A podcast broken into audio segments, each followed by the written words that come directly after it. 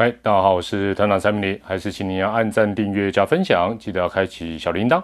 那如果是时候收听团长的 podcast，还没有开始听 podcast 吗？哎呀，不行呐！有听的话，不管是不是听团长的节目，都要五星推炮。好，今天呢，诶，突然想跟大家聊一下这个有关于爪爪的先发投手，所以我们今天题目就叫做“爪爪的先发投手该怎么救”，也可以说是该怎么用。后面打一个大大的问号。好，那首先呢，到四月二十九号为止哦，这个爪队的先发投手哦，单就先发投手的部分呢，防御率是破五啊，五点二四，是五支球队里面呢，先发投手群表现最糟糕的。那其他四队呢，简单来讲，这个龙队跟猴队啊，是支队啊，他们是三字头的，更不要提。狮队跟邦队哦，喵队跟邦队的先发投手群，他们的防御率是二字头的啊！你是五字头的，是怎么回事？那大家都知道，去年呢，中信兄弟的先发投手群是四队啊表现最好的。哎，弹力球呢？不要忘记，去年还是弹力球，防御率去年爪队的先发投手防御率都还四点三一啊，现在是五字头的，更恐怖的来了。不讲你不知道，讲的你瑟瑟发抖。今年的成绩，如果再把快乐宝拉的成绩刷，呃，这个不是刷掉，减掉，排除不看的话呢，爪队的先发投手防御率从五点二四暴增到多少？六点六二，不是六六大顺呢，六点多呢。哦，等于是宝拉以外的的先发投手平均防御率居然是六字头。那来看一下胜败好了。这个爪队的先发投手胜败是十胜十四败，哎，觉得好像也还好啊。哎，问题是你如果把吉勒宝拉的六胜再扣掉的话，就是四胜十四败。要求先发投手的胜败居然是四胜十四败，平均局数啊，这个待会再讲啊。这个这个，我想就光这个四胜十四败。爪队的先发投手群，投手的整个布局再不辩证可以吗？问题是怎么变，对不对？说变就变，大家都很会讲。一般的做法其实经典款啊，所以这个不列入改变方案里面了。这个算是经典款的这个方法，就是什么啊？就是按照中华之棒的这个羊头的使用规定，把二军的那个备用羊头换上来就对啦。问题是。五队目前就只有爪爪莱弗利下去不算哦，莱弗利下去之前，等于是爪队目前并没有备用羊头啊，罗杰斯啦，还有这个什么要测试的一个日本籍的投手，听说都等于说还在这个隔离啊，都还要调整，那新的也还没有到台湾，所以他没有备用羊头，所以这个其实当然是一个问题的根源。呃，原本有一个叫欧尼尔，就是之前也在日本之方发展过。那寄出来到台湾，后来体检又没有过，那之后就没有补人进来，这其实是目前为止造成问题的一个很大的问题，也是一个很明显的问题。好啊，这东花先啊，对不对？我们还是要面对现况啊。好，其实有很多这个改变的方案。哦，那刚才经典款的没办法用，对不对？我们就用方案 A。方案 A 叫什么？叫做以不变应万变。也可以啊，就是你就继续下去啊。哦，那当然现在来不及去二军啊，是这样是没错。但是就说你也可以不要不要让他下二军了，就继续这样用。问题是扣除掉德保拉，其他先发投手，现大家真的想象不到，其他的先发投手一场比赛平均能吃几局？有没有六局？没有。有没有五局？也没有。四点八局，四点八局，你可以想象先发投手平均只能。吃四点八局，那当然，宝拉一加进去，数字就美化了嘛。那你想想看，爪爪就算牛棚超强，它可以撑多久？哎，你只吃四点八局，它就得吃很多局嘛。那另外，本季哈，这凸显出来的一个现象就是，中信兄弟前三十三场比赛，让对方先得分，也就是先掉分的比赛高达十九场，占比接近六成。那你天天都要期待铁牛棚加转运手啊，加对手要乱成一锅粥，然后让你戏剧性大逆转，或者是啊这个飞刀演啊这个不是飞刀了，这个这个陈洪文啊这个招精啊，然后让你对不对演出剧场，然后让你大逆转，或者人家手背什么乱成一锅粥，乱成两锅粥，哦变成另类的洲际棒球场。啊，天天都等这个，有可能吗？比较不切实际吧，所以非变不可吧。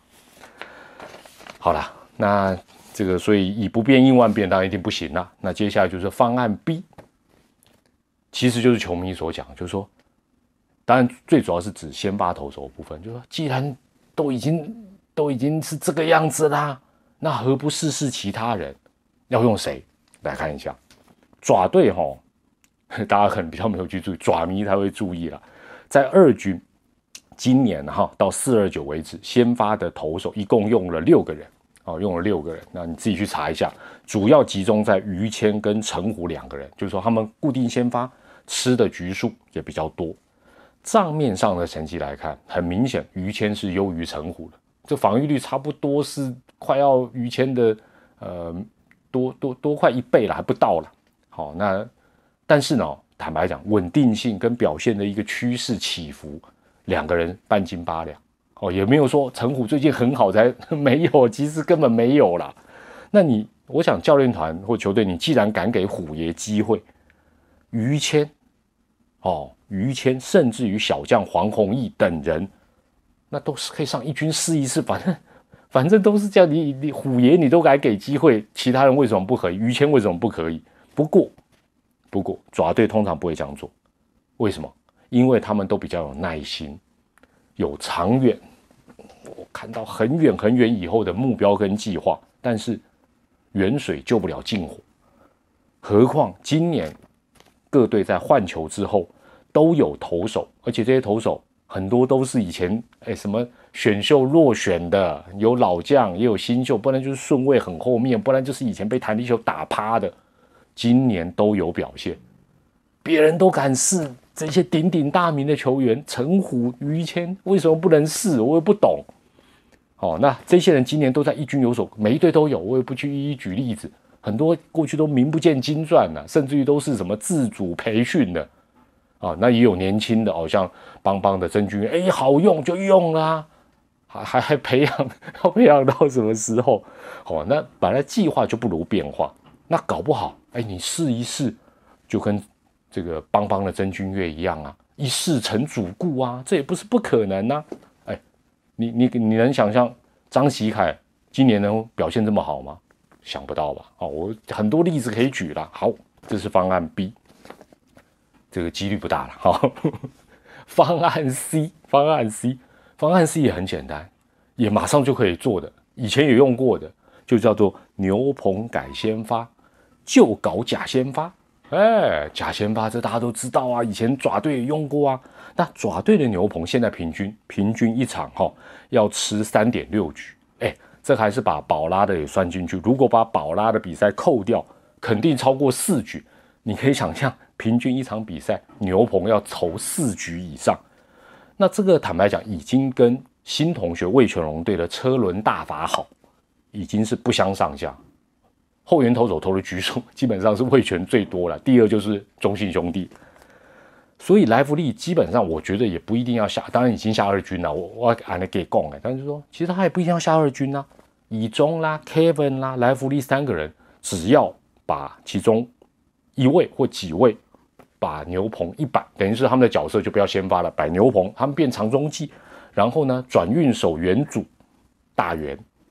二点零版蔡吉泽往前面一放，谢荣豪也可以，都可以了。当然他们两个人吃的局数比较多嘛。既然而且又是转运手，基本上他们两个把前面一放，一样也是负责投两局就好了，两到三局也 OK 啊。然后原本先发的这几个人变长中继，或许大家投的局数都不会差太多啊，因为你先发也撑不久嘛。那你既然投的局数都差不多，只是顺序换一换。搞不好结果也大不同，更何更何况现在的状况是，我想爪迷心里最有感觉，那先发投手一百你就瑟瑟发抖啦，哎，你自己都很差，那你的队友会有信心吗？是不是？我也不要点谁，就是有些投手你一看到啊，拜啊拜，今天不妙不妙，这种心情极绝对会影响到接下来的整个比赛的一个发展。好，这是方案 C 啦，用的几率也不大啦。哎啊都不大，我到底在讲什么？好啦，讲爽的。OK，方案 D，方案 D 是什么？吉勒宝拉才应该投一休四。首先，你一定是最强的投手才要多出赛嘛。哦，现在说，比如说加百利，你加百利又不是最强的投手，也不是状况最好，应该是找最稳、最健康状况、牙齿力就像以前锁杀、投一休四这些羊头都做得到啦。土头做不到，就算羊头卖个阿平，绝对做得到。第二，这样子的做法。你本来你就会省一个先发投手嘛，你至少固定省一个先发投手。那刚才讲到的以中也好，凯文也好，莱弗利也好，你就固定可以调一个人去牛棚当长中继。那爪队本来牛棚就不错，实力又增加啊，布奈朵耐操好用。那你与其搭配其他的先发投手，这些铁牛棚啦，这些港科狼啦，落后了他们才上场，那你何不固定配合德保拉的投一休四，有意义的上场？不管德保拉可能九十球到一百球，他可能投五局啊，甚至于可以投到六局，但至少我相信他分数会 hold 住嘛，没有领先也至少不会落后太多。那你这些铁牛棚在上，大家投起来也特别带劲。安呢，干母后，何况其实哦，今年的赛程因为很乱，都可以精算。那这个精算我有机会再讲，也就是说。你以前没办法精算，因为比赛一个礼拜就是五场五场，然后什么三连战、二连战，反正就这样打。今年都不一样。其实如果还用过去的使用手册，也可以啦。除非你一路领先、一帆风顺，或者说，然后上半季就试一试啊，我拼下半季，要跟宇宙帮拼下半季。否则的话，就像前面还有最近球迷常讲的，爪爪的先发投手最坏就是这样了。变一变，试一试，有何不可？好不好？那团长就其他的，我就把这个经典方案，然后经典方案，呃，不是啊，方案 A 讲到方案 D，哦，这些辩证的方法，那大家可以用留言补充，有没有什么其他的方法可以啊，让爪队做一个参考？虽然我们只是这个纸上谈兵、键盘论战了，但是大家聊一聊，大家集思广益，好。那我这个部分就先讲到这里啦，我是团长蔡美玲，我们下回再见，拜拜。